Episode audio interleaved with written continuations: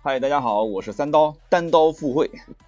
嗨，大家好，我是付 T T，借题发挥。我们今天呢，其实跟大家先有一些新的朋友们，我们介绍一下啊，我们是一档泛汽车类的直播对谈节目啊，小试牛刀。那么这档汽泛汽车节目呢，其实我会邀请各行各业的一些大咖，每周呢进行直播对谈。刚刚我们想让我们的付 T T 老师自我介绍一下，他比较谦虚，我给大家再介绍一下，因为来的人比较多了啊。这个我们的付 T T 老师是知名自媒体人。然后他的同名公众号就叫富 TT，大家看一下他的这个网名就在我们的直播间，可以搜一下，出了非常多的情感类的十万加的爆款文章。然后他的代表作《谈到世界充满爱》，还有《越孤独越自由》，都是大家可以搜一搜的文章。然后在我们的喜马拉雅的站内有一档节目叫说点傻话。那付 T 老师，今天我们就第一趴先聊一下这个大家非常关心的，我们直切主题吧，就是这个王姓艺人。这 相关的一些事件，这个事情你怎么看？呃，怎么看啊？我们应该先给大家捋一下这个事件基本的一个时间线吧，对吧？OK，没问题。因为嗯，其实还我相信还是有很多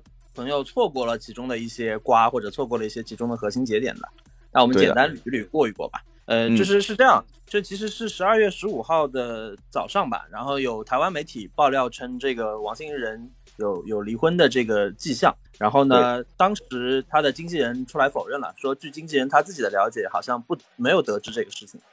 然后王心仁下午发了一个微博，微博当中是承认离婚的。然后呢，他就表示说，但是我们永远会是一家人，这是一个比较官方的、比较现在常见的话术啊。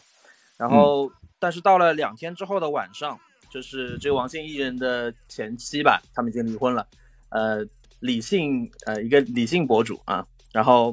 他就发了一篇微博的长文，呃，那个文章非常长，可能有万字左右的篇幅，其中有一些很信息给大家摘了一下啊，就是，嗯，他说他是十六岁的时候认识了当时二十六岁的这个王姓艺人，那十六岁可能就是一个比较敏感的时间节点，因为他是未成年，对吧？然后呢，他说他婚前是这个王姓艺人众多的隐形情人当中的一个，啊，就是有一个一对多的关系，然后他同时爆料称，他们两个人结婚之后，这个王姓艺人存在。出轨啊，招妓啊，和疑似双性恋这些这些，可能我们看起来的大瓜啊，人设崩塌，他是掌握了很多的实锤。同时呢，在婚姻当中，在这个亲密关系当中，他称王姓人把他当做生育工具啊，然后有转移婚内财产的这样的一些行为，并且对他进行了一些 PUA，一些精神上的控制，情感上的控制。呃，后来这个事情出了之后，王姓人也做了回复，这个回复在。呃，两天之后，也就是十九号那一天，然后他也发发了一个长文，那个长文被大家吐槽说可能需要重新回炉修一下中文或者修一下语文啊，嗯，但是它其中涉及到一些核心点，比如说他暗带了一个指向是说这个李姓的呃女女性其实是有这个日本的这个身份或者日本的关系，并且把她的日本名字放在了这个长图文当中，然后另外就是说，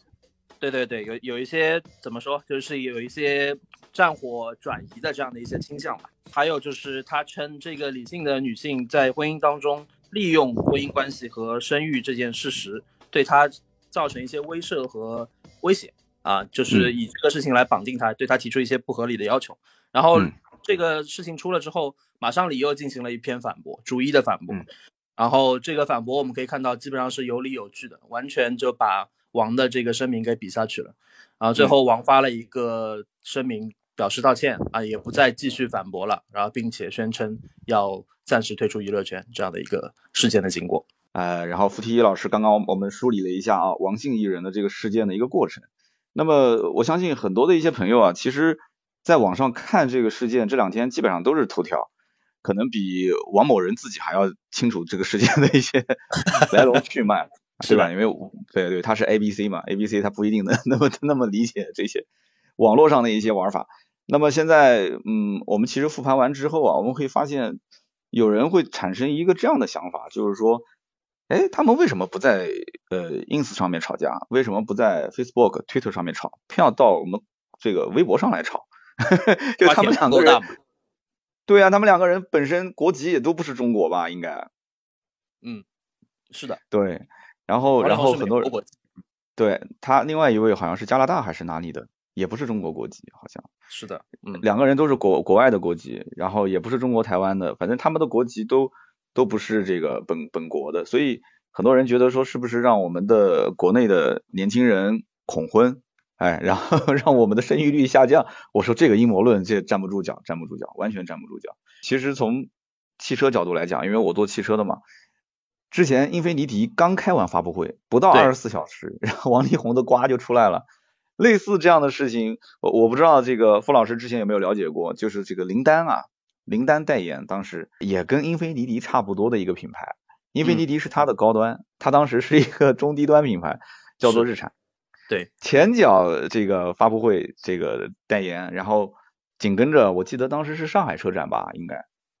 对，然后后脚爆出了出轨，嗯，然后是连夜啊，非常惨，那那个时候真的非常惨，我就在那个车展的前一天在逛展馆。连夜重新印刷宣传册，连夜把他的这个墙上的广告重新印刷、重新去排，然后所有的对外宣传的这个通稿文稿都不允许提林丹两个字，所以当时真的是彻夜未眠。这次英菲尼迪的发布时间也非常快，两个小时嘛，我记得当时这个时间应该是在十二点左右吧，十一点多、十二点，凌晨一点四十，英菲尼迪就宣布跟他这个代言的关系就就解除了。然后英菲尼迪之前的代言的艺人也都很有意思，高晓松是的，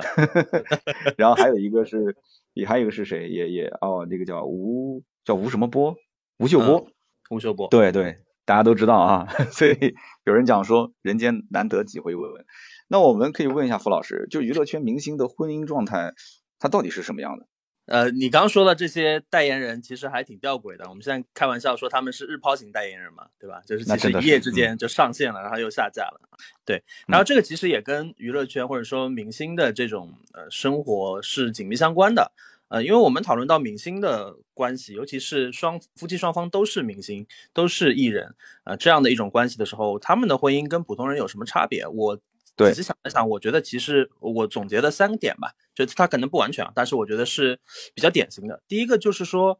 呃，他们的这个婚姻的安全意识或者安全阈值是更低的。这怎么说呢？就是说，他们对于这个婚姻本身的这个信任感啊，就相对于我们普通人其实是没有那么高的。因为明星婚姻对他们来说很重要，也是人生中非常重要的事情。但是他在整个生活当中所占的权重，无论是是从具体的时间分配上，还是说他投入的精力上，相对来说肯定是比较少的。那这个很很容易理解嘛，大家一人一天就是二十多个小时，对吧？然后你除去睡觉的时间，他们大量的时间被撑满。像这个王心怡人之前，呃，前些年他参加一档国内顶流综艺的时候，我有听那个节目的制作人说起过，就是嗯，他其实相对于他最红的时候，前两年已经不算是非常非常红了。已经相对自己的高峰有有所下滑了，但他仍然要保保证一天可能飞两个到三个城市，然后中间还穿插着工作这样的一个节奏，所以在这种意义上，其实我们普通人想象一下就会觉得他们这种婚姻的这个日常的相处和维系是比较困难的，所以他的安全阈值会更低，他们内心对于这个婚姻的期望值也会更低。然后第二个是什么呢？是是我觉得这个财产意识会更强，就是我们现在普通人讨论婚姻，其实会有很明确的一个维度。叫做我们的这个财产，对吧？我们的婚前财产怎么样理清？我们婚后的财产怎么样分割？这是越来越多被讨论的话题。那明星因为他财产规模相对比普通人要高嘛，所以他们的财产意识是更强的。包括我们看到这一次在整个的这个网上的这个舆论的对战当中，也提到了很多跟财产有关的东西。这其实是一个证明。另外一个，我我能想到的，我觉得是明星对于婚姻这件事情的开放程度会更高。就是我们经常会看到很多离婚的消息，我们事后得知说，哦，原来明星他们其实的感情发生实质性的变化，他们可能考虑离婚这件事儿，跟他们真正对外宣布离婚中间隔着比较长的一个时间。那这段时间当中，他们发生了什么，或者说事后爆料爆出来这些这段时间当中，他们有没有新的关系，很可能是有的。但他们彼此之间有一个默契，他们有这样的一个共识，他们对于婚姻的开放性的这种接受程度是更高的。这是我想到的三个跟我们普通人很大的区别。哦，总结的非常非常精辟啊！开放性、安全阈值、财产阈值，这个很多普通老百姓应该都想不到这些点，因为按我们的理解，就是说正常恋爱、正常结婚，两家一合并，最起码我们不说老一辈的吧，年轻人之间的财产那就是婚后就是婚后的了，对吧？大家就是也不会写的那么明。是的，但是。我我遇到过，在上一次连线的时候，我们提到了一个什么话题？我们也曾经提到关于就是我身边遇到的很多富二代的家庭，他们就是男孩子在就是富二代结婚的时候，所有名下房产全部是写在父母的名下，就这个男孩他是一个无房状态，然后买房买车的时候呢，象征性的会给女方买一辆车，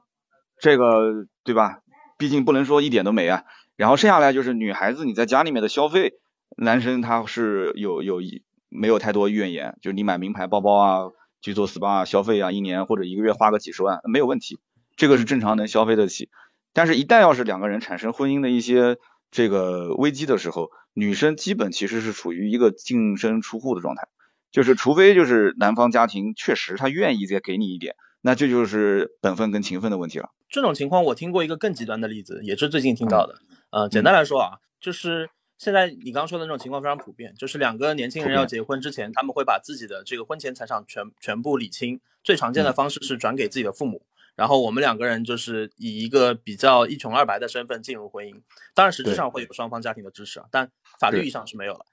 然后我听过一个案例，就是女女方的这个父母家里有一套房子，然后男方相对来说家家里的条件比女方差一点，然后他们提出的方案就是女方把房子转卖给自己的父母，然后这个岳父再把这套房子卖给女婿，在婚前完成这个流程。让女婿背上贷款买自家人的房子，而他们给出的不是，一方面你们两个人也有了房，对吧？你们可以一起还贷也好，你们让他一个人还贷，这你们两夫妻自己商量。另外就是他们有一个安全线上的考虑，这个男生背上了房贷之后，他们觉得他在婚后就没有太多的钱和精力去做一些可能会对婚姻不利的事情。我觉得是一个非常非常强盗的逻辑，所以这个案例我记到现在，我觉得特别。这是真人真事吗？真人真事。啊，真人真事，因为我前段时间也是听呃有朋友在聊这个话题，说这个相亲和自由恋爱它到底有多大的区别？就为什么相亲的人总是会形成一个死循环，就是越相亲越不想相，然后越相亲越失败，然后后来大家就总结下来说，其实这是一个呃模糊的情感配对的问题和一个直接的数据配对的问题，就 就是两个人谈恋爱其实要的就是感觉嘛，对吧？他要的是感觉，但是相亲其实要的是直接的结果，所以大家就不要去逃避，不要去遮着掩着了，把数据放到桌面上，对吧？你需要什么，我需要什么，我给你什么，你能给我什么，然后绝对配对 OK，我们就直接就 OK 了。所以闪婚也特别的多，但是你说最最终他们之间的感情能维系的有多好？那这个家庭还是靠经营嘛，对吧？我之前节目上有请过一个专门做相亲配对的，做了十多年的一个嘉宾。然后简单来说，他的核心观点就是一句话，就是你刚刚说的，相亲就是一个机会游戏，它就是一个概率的，嗯，你不要谈爱情。就是说，我们当然政治正确的话，我们都会说，我们也希望每一段婚姻当中都有很好的情感，但是事实上，相亲就很现实，它就是机会，就是配对，就是参数。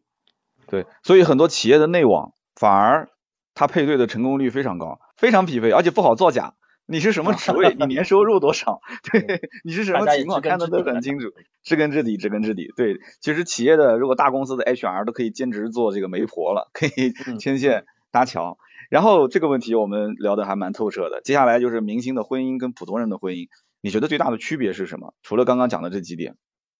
他们在日常的这个生活上来讲，跟我们区别大吗？我觉得最大的区别恰恰就是我前面带到过一句的，就是他们没有日常，他们没有日常。对，就是说他们的日常跟我们的日常完全不一样，因为我的工作当中也有很多一部分是跟明星做访谈、做专访，所以我比较了解。我们常规会问的一个问题，还不不不涉及婚姻啊，我们直接问，就是说，呃，你在非常忙碌的工作之余，你平时如果有机会在家休息的话，你会去做什么？然后所有人基本上千篇一律的答案就是睡觉、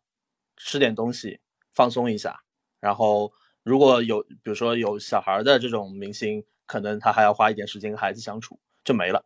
就所以可以想见，比如说我们经常会考虑的问题，譬如说，哎，我跟我的先生，我跟我的太太，嗯，我们周末对吧？两个人都很忙，工作到了闲暇，到了周末，我们要去看个什么电影啊？我们去哪里玩一下？这种需求在明星的身上其实是很少很少，嗯，会有的，因为他们的工作确实太忙了。然后一旦稍微闲下来，他们唯一想做的就是躺平，没有日常就没有我们普通人想象当中的这种婚姻生活、家庭关系的基础嘛，对吧？的确也是，的确也是。我媳妇儿以前说过一句很经典的话，说你不要谈什么爱不爱我，爱不爱你女儿，呃，你最爱的是谁，完全看你的时间花在什么地方。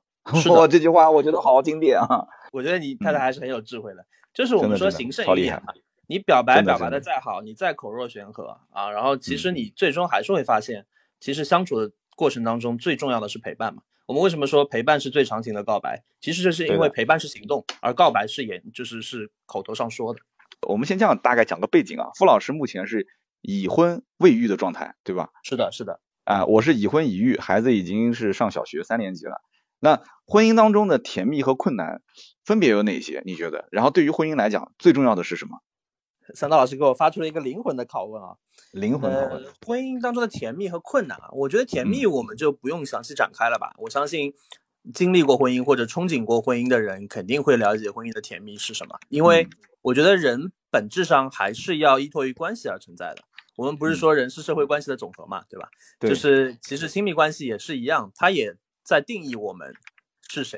然后我们过着什么样的生活。所以两个人在一起的那些甜蜜的、难忘的这个时刻，我相信谈过恋爱或者结过婚的朋友都会有体会。然后婚姻的困难是什么？我我想了一想，我觉得这个可能是现在大家讨论的比较多，说，哎，年轻人为什么越来越不愿意走入婚姻啊，甚至会恐婚啊？这可能就是涉及到困难这一部分。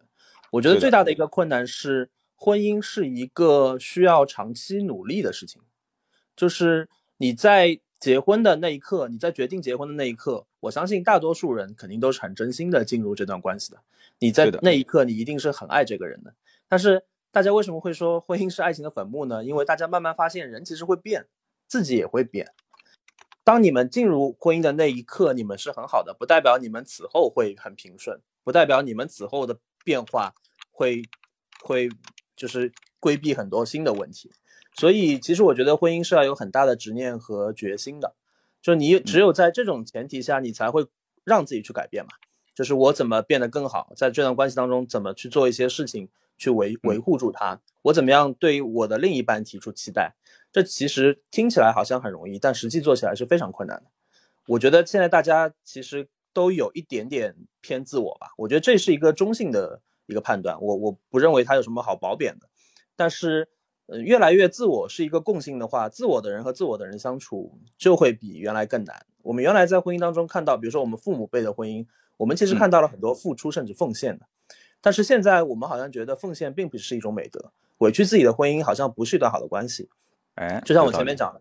就像我前面讲的，我觉得这不是一个就是呃我们要去做褒贬、去做好坏判断的事情。我觉得这是一个嗯共性，这是一个今天的现实。那在这种情况下，如果我们想要维系一段好的婚姻，那我们肯定是要意识到我们需要改变，我们也需要去理解对方，我们要保持同理心。我觉得这是一个很难的事情。另外一个就是，我觉得现在的婚姻，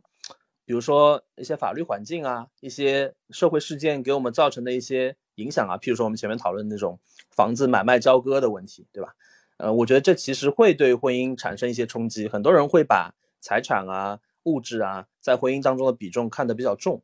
呃，我也我也还是这个话，我不认为这是一个值得褒贬的事情，我持中立态度。但是我觉得这是一个问题，这是每个人都需要想、都需要去解决的问题。对对对，每个人其实他的复杂性、多样性真的是很难很难去把它统一化，每个人的性格也都都不一样。比如说三刀老师，你在刚结婚那一刻，跟你现在，我相信其实会有很多变化的，对不对？这个真的是这样的，就是我在影响他，他也在影响我。其实我一直我我的性格我是我不知道，呃，付老师有没有听说过这种，比方说四型人格、五型人格的这种说法啊？嗯，我觉得比较有道理。对，决策型人格、外向型人格，然后这种牺牲型人格，包括分析型人格，我就是属于非常非常典型的外向型人格。我觉得一点都不会说在一个陌生环境感觉好像很很很很困惑的，我会跟陌生人打得非常的火热，话特别多。对，就是我的缺点就是一旦要是连续被暴击，就是被否定，那我可能对这个可能是正确的一个方向，我就会犹豫，甚至就放弃。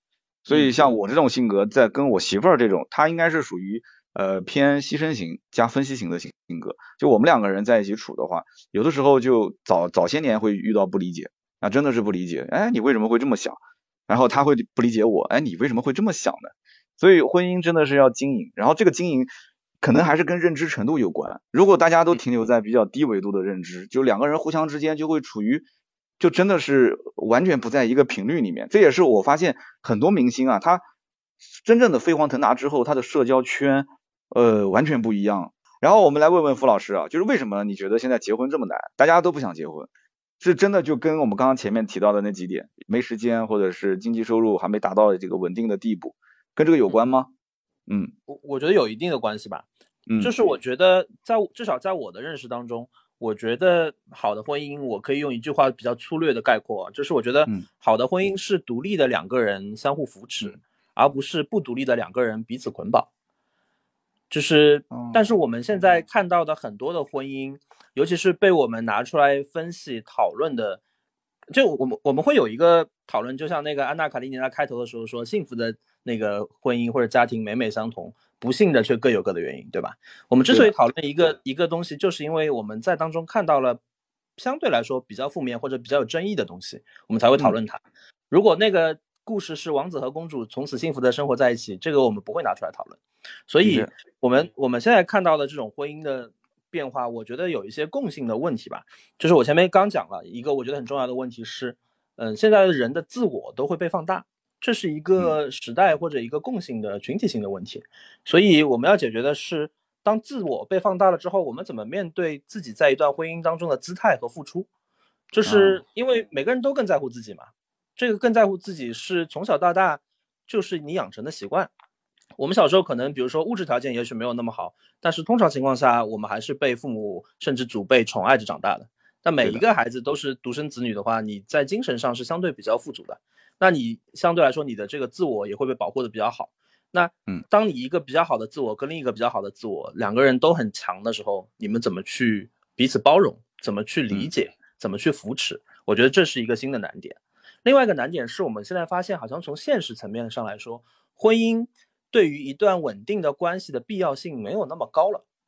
就是以往我们可能会觉得婚姻不是一个问题，推推回到一百年前，我们会觉得婚姻就是一个顺理成章的事儿，就跟一个人要生要死是一样的，它必然会发生，对吧？我我到了一定的年纪，我的家人、我的家族就会给我安排啊，包括我们知道，在一百就哪怕是在一百多年前，其实还有很多人是掀开新娘的这个红盖头才知道，但是一百年后我们会发现说，我们讨论的已经是。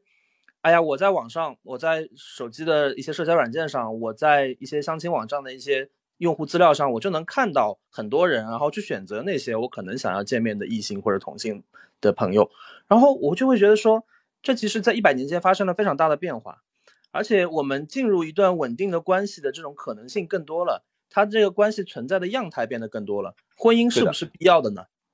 很多人会说，我不我不用结婚啊，我也不图你的钱，你也不图我的钱。但婚姻唯一的意义就是在法律上帮我们对财产有一个证明或者有一个捆绑嘛。那我们如果没有这个界限的话，我就跟你在一起，你也跟我在一起，我们稳定的相处，开心就很开心，也约等于婚姻。如果我们不想不想相处了，我们分手，也没有那么多剪不断理还乱的这种关系。那这是很多年轻人现在共有的想法。那在这种情况下，婚姻作为一个。社会意义上，可能在每个人身上必然会发生的这样的一个事情，这个必要性被消解掉了。很多人会觉得说，我我现在在做选择了，我要选择婚姻或者不婚，并不影响我有一段好的关系。大家其实生活在不同的年代啊，现在说叫 Z 时代嘛，后面就是阿尔法时代了，就是呃每个人接触的这个信息总量是不一样的，然后大家对于婚姻、对于爱情、对于家庭的理解也是在逐渐的改变。就刚刚我们付老师其实说的很简单，就是到了这个时间点，你就该做这个事了，对不对？哎，就觉得很奇怪。我我以前其实也困惑过这件事情，不过我我跟大家不一样，我是属于从初三开始女朋友就没有断过的。哎，我在节目里跟大家也，呃，装到了装到了，跟大家聊过这个事情啊。就长得虽然不帅，但是嘴皮子就是可能比较能忽悠。从初三谈恋爱谈了个初二的，然后高中啊，然后大学啊一直在谈，然后一直没断过，然后到工作，其实。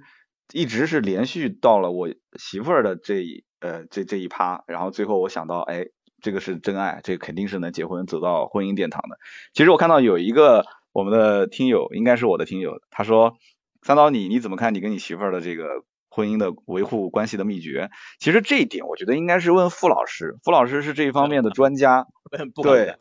我我觉得就是现在大家都是分析起来，可能都还是比较头头是道的。但其实大家都知道，生活当中的一地鸡毛对谁都是一样的，所以我也没有什么，就是三个老师是客气啊，是是过奖了。我觉得没有什么太多的经验可以分享。但如果你要问我的感受的话，我其实觉得对我来说，就我我前面跟你讲的，我觉得最重要的是两个人要保持独立。这个独立不是说冷漠或者说疏远，那独立是说你要有你自己的意识，然后你对于对方也是一个独立的个体，这一点要充分的尊重，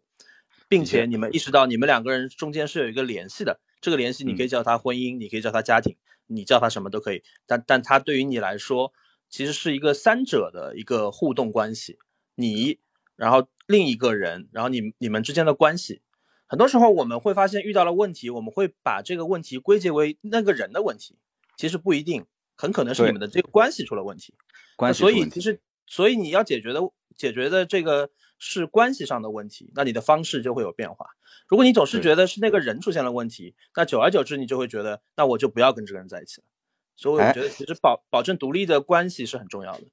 然后我我也想请教一下傅老师啊，就是我听过一句话叫做。呃，娶妻娶德不娶貌啊，然后我普通话不太好啊，娶妻娶德不娶貌，交友交心不交财。其实大家一听就能了解，就是说你让大家去娶老婆的时候，呃，讲德不讲貌很难，因为现在你说像这种小视频特别流行的阶段，每天在家刷一刷，我的天呐，会发现这世界上怎么这么多的美女啊，然后感觉自己被吊打。那么这里面我觉得资源永远是往一小部分人的这个。地方去倾斜的，那很多人其实，在交女朋友的时候，他会很自卑，男生也有，女生也有，他总觉得说，好像自己条件没有那么好，我可能我高攀不起。但是往往因为我是做，包括有做直播、做视频，我们也遇到过圈内颜值各方面确实都还不错的女生。但是你从他这个角度来讲的话，他反而会觉得说，没人追我，嗯，我我其实很好追啊，对不对？经常会遇到这种没人追我，你你你问他有什么条件，我没有什么条件啊，我啥也不缺。就是希望能有感觉，所以感觉这个东西就很难去评判了。我曾经在节目里跟大家，虽然我是说汽车的节目啊，我聊的比较散，我曾经说过，就是说谈恋爱跟父母给你介绍对象的差别有多大，就跟你看电影的时候吃爆米花和你妈让你去吃养生枸杞茶或者是青菜萝卜汤是一个道理。就是说你其实知道你手上捧的是一个垃圾食品，但是它的感觉特别对，就是在电影院的这个氛围特别对。在家看 iPad 的时候去呃抱一盆这个呃这个薯片，那感觉就特别对。但是你要让你妈让你去去喝碗粥，你看那个电影就没什么意思了。所以谈恋爱的就是感觉，但是你妈妈你你你父母要的其实是结果。所以这就是我觉得恋爱跟婚姻的区别。我想听听傅老师你怎么看这恋爱跟婚姻的区别到底大在哪儿啊？呃，恋爱跟婚姻的区别是吧？有没有好的综艺可以推荐我们去看一看？哦，最近有很多情感综艺挺火的呀。这些年，你像那个最早是《心动的信号》嘛，就是心动的信号，对，已经播了挺多季了。嗯，我觉得那个节目挺有意思的点，它主要是一个恋爱综艺，它跟婚姻的关系不大。但是它很有意思的点是，比如说它无论是在韩国的原版，还是引进到国内之后的这个版本，其实会给大家提供很多很具体的恋爱场景。然后呢，你发现这个不同的人，你能在当中找到自己的这个代入感。你比如说，你可能职业或者你的年龄、状态、身份跟他不一样，但是在某个恋爱场景当中，你会觉得，哎，这蛮有意思的，这个好像我经历过，或者我好像遇到过这个场景，我看到他们这么做，我知道该怎么办了，或者说我觉得他这样做的完全不行，换我上的话，我我能比他做的更好，这种代入感很强的。然后今年有一个很流行的综艺叫《再见爱人》，《再见爱人》其实就是讲很明确的婚姻，而且是一一些。出了问题的婚姻，嗯，他为什么会出问题？出了问问题之后怎么办？我们怎么去面对一段可能有问题的婚姻，并且从这个当中去审视自己，审视自己的人生？我觉得这是一个蛮有意思的。所以我觉得这这些综艺其实是提供了不同的视角。包括我好像有听说某一个视频平台在策划一个关于母胎 solo 的综艺，还没有上线。它就是什么叫母胎 solo？母胎母胎单身。哦，母胎单身。母胎单身就是从来没有谈过恋爱的人。嗯嗯嗯，反正至少号称自己从来没有谈过恋爱的人吧，我不知道那个综艺会做成什么样，但是我觉得现在大家对于综呃就对对于情感的这种不同时间段、不同性质的这个剖面的挖掘其实是很深的。然后回到你前面说的那个婚姻和恋爱的区别嘛，你前面讲到了一个一个话嘛，你刚刚说说那个婚姻是女子娶德不娶貌，对吧？朋友交心不交财，其实是一点有一点这种道德道德劝诫性质的话。就是说教的话，对，比如说我们，我们现在客观上问你，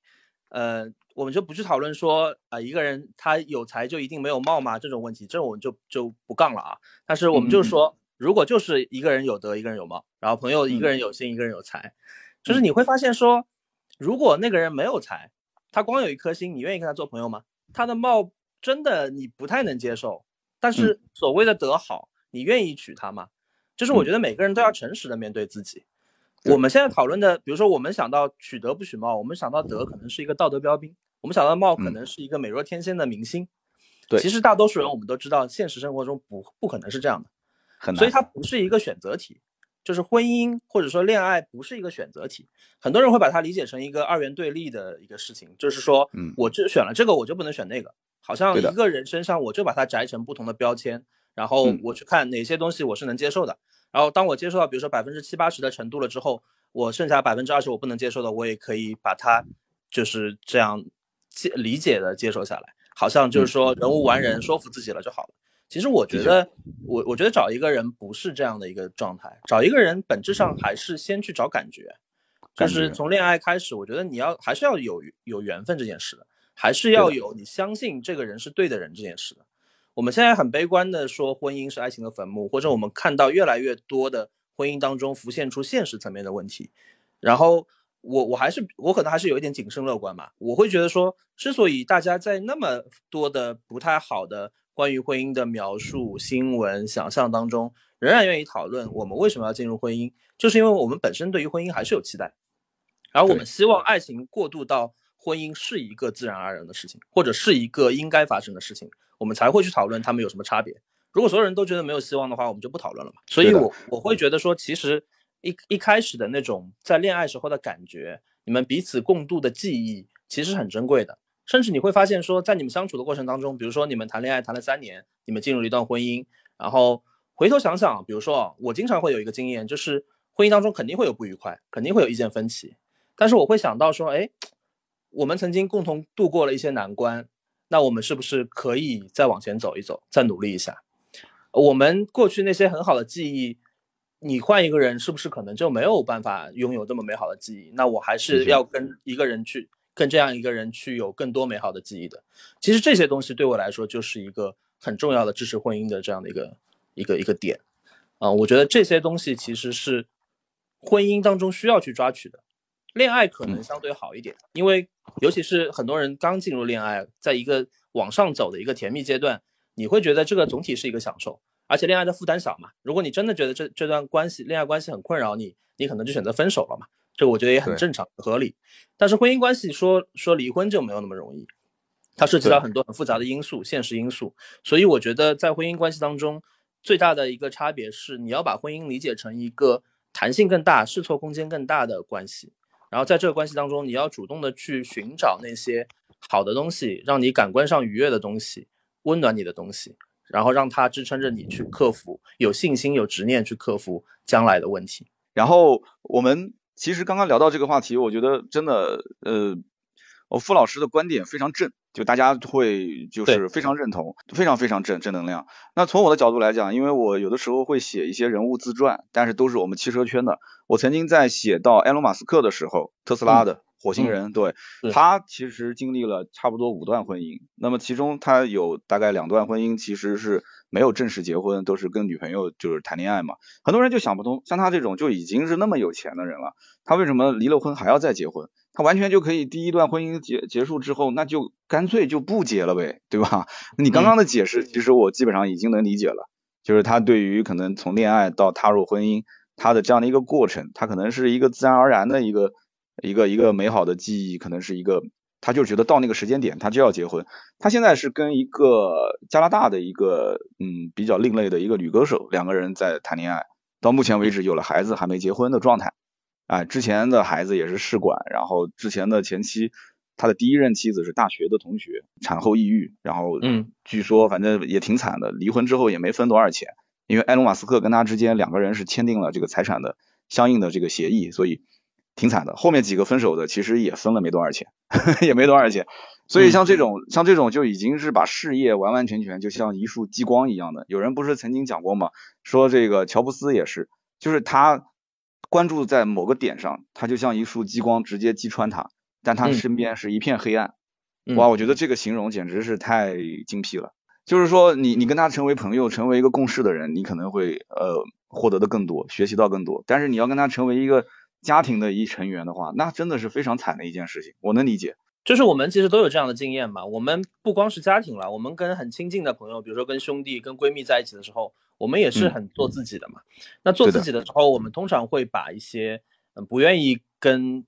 外人展露的东西给展露出来。这个当中肯定有很好的东西，但其实也会有一些嗯不太好的东西。所以其实婚姻是需要承受这种不好的东西的，双方互相承受。嗯，对我曾经听过一个说法，说所有婚姻出现问题，其实主要核心点就是掌控权。就是这个掌控权到底在谁手上？所有的婚姻到最后双方都没有错，大家就是希望在嗯每一个的细枝末节上，牙膏怎么挤，东西怎么摆，袜子不要乱放，进门之后要不要洗手，然后先什么是吧？反正就是家里面所有的琐碎的事情，最后归根结底可能都是在一个掌控权上。到最后就是你不爱我了，我不爱你了，然后我对你没感觉了，我们还有什么好过的？那大不然不如就散了。你你觉得掌控权这一件这一件事情，你认可吗？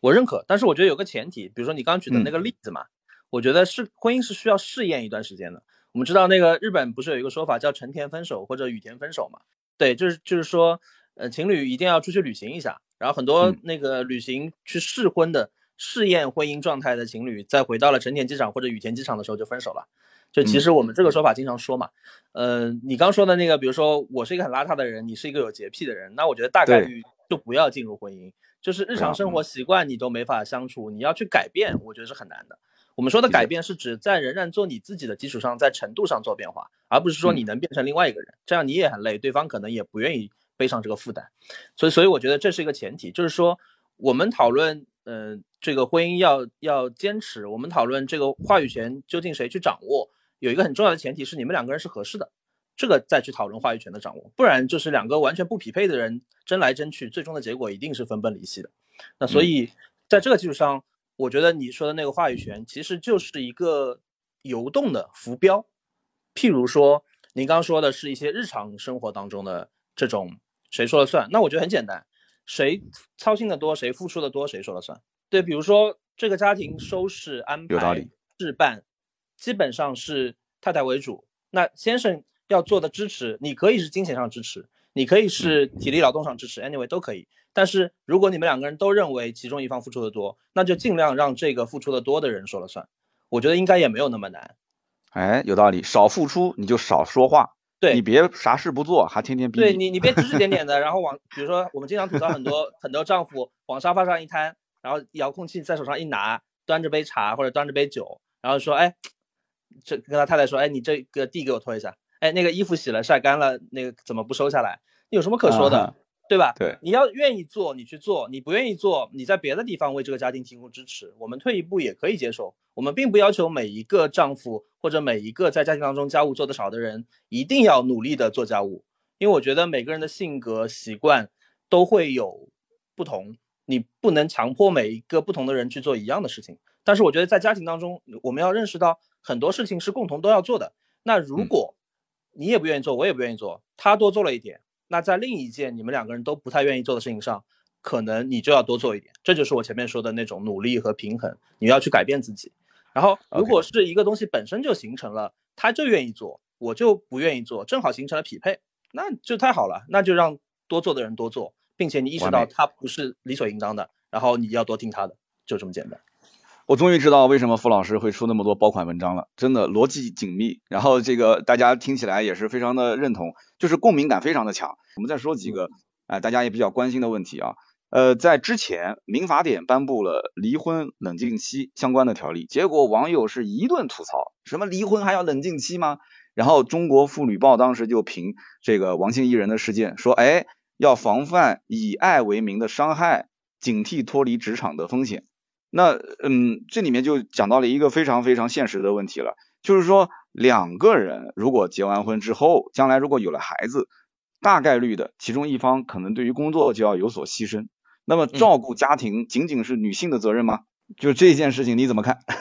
其实我觉得家庭事务当中所有的事情都是一样的。嗯，当然就是育儿是一个家庭事务当中非常非常重要的，它的权重很高的事情，而且它的时间段很长，所以。它不像说，OK，我们给房子做个装修，甚至更小的，我们两个人要一起置办一个什么东西，它它的时间很长，需要两个人付出的这个程度阶段有变化，而且两个人的人生，比如说事业上也会有波折、有起伏。那怎么在这个起伏的过程当中去商量出一个家庭共有的方案，去在育儿当中去做出协调、做出搭配？我觉得这个是非常重要的。所以在这个意义上，就肯定从任何从任何道理上都不可能让女性单独来承担育儿。我觉得这应该已经是一个共识了。对，就是现在很多家庭是丧偶式育儿，就是属于叫什么什么呃奶奶陪爸爸抱呃妈妈抱什么 什么平时过来绕一绕是吧？就是基本上在在在家庭里面生完孩子之后，很多人就是撒手不管了。其实我们家在呃生孩子之前，媳妇儿曾经提过这么一个观点。就是他说生可以，但是我们两个人之间确实就是在工作方面啊，包括今后的孩子的培育的时间方面，我们各自充当什么样的角色，就之前是有有有有商议的，有商议的。以前其实，在没创业之前，是对整体家庭的收入，当时我们俩是有商议的。就比方说，如果我们俩的年收入也就是十万上下的话，那不建议现在就生孩子。就我们把自己解决了，就是温饱问题啊，正常生活。那我们收入到了一定的层次之后呢，我们可以再去考虑去生孩子。所以其实我结完婚到生孩子中间也经历了差不多三年的时间。我我不知道这个问题是不是很很隐秘啊，隐私啊？就是说，付老师是哪一年结的婚？我是一六年结的婚，二零一六年。哇，二零一六年，二零二一年，哇，也有五年的时间了。那有计划了吗？还没有。对，因为我我刚说了嘛，就是我们两个人的价值观相对来说都比较倾向于独立，然后我们现在的工作状态其实还是挺忙碌的，所以目前不太允许，就时间上不太允许去做一个要孩子的计划。如果这样的话，两个人的生活状态、工作状态就会完全改变。对，会有非常大的变化。这个情况，我在因为我在微博的这个圈子里面认识好多好朋友，经常会跟他们一起有一些像微博同城的这种。出行计划，我们遇到好多博主都是这样，就是呃夫妻两个人都是作为网红，然后老公可能是科普类博主，老婆是一个美妆类博主，好多都是这样。哇，他们就是常年可能就是分开旅行，然后分开参加活动，在一起聚的时间也很少，哎，就有点像明星的这种生活状态，基本上是这样。对的，对的。然后他们大部分在一起的时间，两个人可能为了去更新微博什么的，我经常会遇到两个人同时出席一场活动。拿手机的时间比对视的时间 要多得多得多。我也我也认识一些圈内的朋友，都是做博主的，然后是的，他们会带着他们有孩子，然后呢，嗯，孩子也比较大了，他们会带着孩子出去玩，在疫情前，然后他们的出去旅行，除了陪孩子去一些景点之外，但凡在酒店里面，就是两个人一人一台电脑，然后你工作你的，我工作我的，然后孩子可能比如说，或者说比如说带孩子去游泳池，然后他们把电脑带到游泳池边。两个人一人一台电脑，然后孩子在游泳池里游泳，就基本上是这种状态。那么我们讲，就是刚刚提到，一直是说在女性啊，呃，婚姻家庭当中充当的一个角色。嗯，全职主妇，你觉得现在常不常见？全职主妇存不存在很大的风险？就是你怎么看？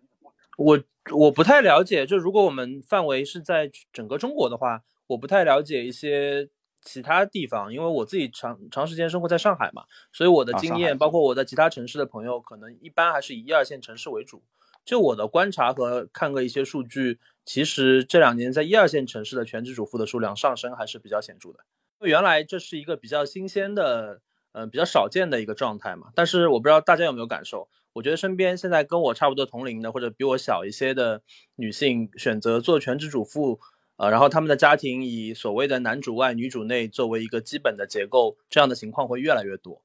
啊，嗯，对，其实现现在这个年代在提男主外女主内，很多一些女生她是不太能接受的。凭什么你主外我主内？这种家庭我觉得就很简单嘛，那你们就不要用全职主妇这样的形式来构建你们的家庭关系嘛。就是我觉得任何的观点其实都有怎么说，就是都有一个选择的空间的。呃，最重要的不是主流的或者政治正确的话说什么，最重要的是你所选择的这种关系，你们家庭内部是不是自洽，然后是不是能够比较长时间的、比较有弹性，就是有一些试错空间的，让这个关系给运营下去。不是说，嗯，主流的，比如说我们现在讨论女性平权讨论的比较多，我们就认为家全职主妇就一定是一个不好的状态。其实对于有些家庭来说，或者对于有些具体的人来说，他可能很享受这个状态。我觉得这个是成立的，就我们不能用一一个通行的政治正确的标准去一刀切。其实现在目前的阶段的话，我相信绝大多数的家庭遇到的问题还是在可能是时间分配上，包括还有就是呃两者之间啊夫妻的工作呃收入分配上。如果是男主外女主内，女生甚至是一个全职的太太的话，她我觉得面临的风险，我不知道对不对啊？我想听听傅老师的意见啊。我觉得一方面一方面可能是她的经济不独立的风险，就是他不是说现在没收入，而是如果他长期全职主妇，会造成一个他将来跟社会脱节，他就不知道。自己到底该做什么了？嗯，他会恐惧。其实很多工作并不一定要你呃学历特别高或者怎样，它是是一个可能呃一个从零开始的一个学习过程。有的企业也喜欢这种，就是比方说一张白纸慢慢培养的，但是他就不太能接受这种状态。很多全职主妇融不住社会了。还有就是一个断层，就是老公他因为全职在外面去工作打拼。那他把时间精力都用在他的事业上，但凡这个人只要不是有什么性格或者是技能层面的硬伤，他只要没有硬伤，他随着时间的积累，圈子的扩扩张，他一定是越混越好的。那这两边的断断代啊，我觉得这个代际差会非常非常的大，这就是可能大家觉得全职主妇会遇到最大大的问题。但是你看我提个观点，我不知道你认不认同啊，就是全职主妇其实即使全职在家，他也可以提升自己啊。但是我估计我会被很多的。家庭主妇会锤死，我都带孩子了，你不知道带孩子有多辛苦吗？你怎么看？我 我我们先从就是倒回来聊吧。你刚刚提到的这个开始，我觉得是一个很好的一个一个缩影。就是说，首先我毫无疑问的认同一点，就是带孩子真的非常非常辛苦。然后，如果是一个全职主妇或者全职太太的这个身份下带孩子，无论是时间还是体力精力上的付出，我我认为确实是非常非常辛苦的。这一点我觉得一定要有充分的嗯同理心，要有理解。就是我们经常会看到有一些男性会说一种观点，叫嗯，你你不就在家带个娃吗？你知道我在我在外面赚钱也很累吗？我赚钱养家也很累吗？我觉得有是累，但是这两种累并不能彼此消解，就是一定要互互相理解，这才是一个相对比较良性的全职主妇和呃。在外打拼的这样的人构建起的家庭当中应有的这种关系，不然的话迟早会出现问题。就是你本质上你不认同，你认为对方都是很轻松的，或者对方都没有我辛苦，那这种关系下面问题就会被不断的放大，变成裂痕，变成很大的鸿沟。那所以这是一个。但是我另外一面就是刚刚你讲的，我们现在经常会提一个词叫母职嘛，就是母亲的母职业的职，对吧？嗯，就是为什么会提这个词？其实某种意义上，我们简单的理解。其实就相当于全职主妇，在某种程度上也是一种工作。所以，如果我们在一个职场上的话，你会跟一个人说，你的你的工作职能是需要你去不断的进步的，需要你在专业上不断的成长。譬如说，我们做个最简单的类比好了，如果你是一个幼教老师，对吧？嗯，然后你也你的工作也是在一部分的这个生活场景当中去带孩子，呃，然后你也。需要去磨练你的记忆。我们很少会对一个老师说：“哎，老师，你只要把孩子看好就好了。你进园什么样，你从这个这个行业退休的时候你就什么样。”这种人，我们通常会说他们是没有追求的老师，对吧？嗯。那为什么我们反过来到妈妈身上，我们就可以允许很多的妈妈就是，哎呀，我就把所有的时间给小孩，我只要陪着他，我不进步了。就这种这种维度上，我觉得女性对自己应该有要求。这个要求当然我知道不容易啊，这个我还是要说清楚。我不是呃就是看人挑担不吃力，但是我我认为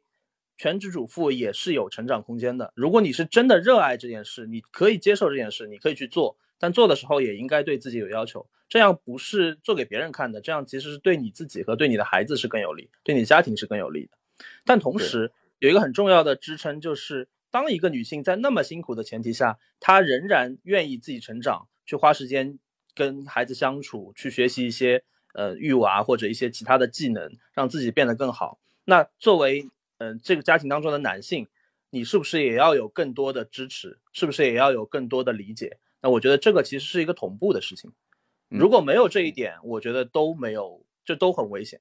啊。当然，我我我们往大里说，我觉得有一点就是说，我们现在讨论的很多都是有一个全职主妇的家庭，或者我知道身边也慢慢的出现了一些全所谓的全职主夫的家庭。啊，然后女性在外面赚钱养家，然后男性做一个相对比较闲散的工作，可能有一些小收入，但主要的家庭收入还是来自于女性，但她花更多时间带娃，就是这种这种关系总体来说肯定是相对在目前的社会当中不太稳固的，所以这需要大家有更多的，就是家庭内部有更多的这种齐心协力的东西，有更多的容错空间。你们一定要相互理解，然后去摸索出一套属于你们这个家庭的方式。对的，一个全职，一个在职场，这种状态不是典型的，没有那么多规律供你们参考。你们看着别人照样去学，其实也学不出一个所以然。我觉得本质上是要摸索出一条自己的家庭内部的道路的。是的，是的。那么我曾经节目里面也聊过这个，我当时举了个例子，你刚刚也提到了空姐这个职业啊。其实空姐这个职业看似很轻松，无非就是在飞机上给大家倒倒倒茶、送送水什么的。其实它涉及到一个大家看不见的点，叫做情绪劳动。我曾经聊过这个话题，就是他的情绪劳动的强度其实非常高，他会接触形形色色、各种各样的人，然后提出各种各样的一些无理的要求。但他要控制自己的情绪。那其实我们讲带孩子，可能我就生过一个孩子，但是带一个孩子，说实话已经是也不行，很辛苦，很辛苦。对，就是带孩子，经常如果是全职主妇，你问他，你说带孩子到底你怎么怎么怎么辛苦，怎么累，他会说这么一句话，叫做时间不是自己的，就是时间不是自己的，就是他时时刻刻你要关注这个孩子，然后他时时刻刻会给你提出一些需求，他只要一哭一闹啊或者怎样。你甚至还要去猜，还要去学，就他到底在想干嘛？他是要喝奶了，还是生病了，还是怎么样？所以他的情绪劳动非常高。所以刚刚我们提到的就是，呃，作为一个在外面主外的男生回到家，呃，你无论遇到什么事情，不要再跟媳妇儿说，你不就带个孩子嘛，对吧？我挣钱也很辛苦的啊，我在外面也看别人脸色。其实你在外面看别人脸色，你真不一定有他带孩子辛苦，真的是这样。嗯，情绪劳动的压力强度会非常高。那好的，我们今天聊了非常多，但是今天我觉得还是不够。傅老师有机会我们俩再聊。好好好，也谢谢大家。嗯，对对，这一期节目我一定要在我们的这个粉丝群里面呃分享给大家，要去多多回听一下。这傅老师在情感这一块，我觉得真的是很正，而且很多人赞同你的观点，有共鸣。我觉得真的要以后有机会的话，我每个月都可以做客一次。今天还是感谢我们的傅老师，感谢傅老师做客。然后大家记得关注啊，公众号是付 T T，然后我们的喜马拉雅站内的节目叫说点傻话，感谢大家，我们下周见了，拜拜，拜拜，拜拜，拜拜。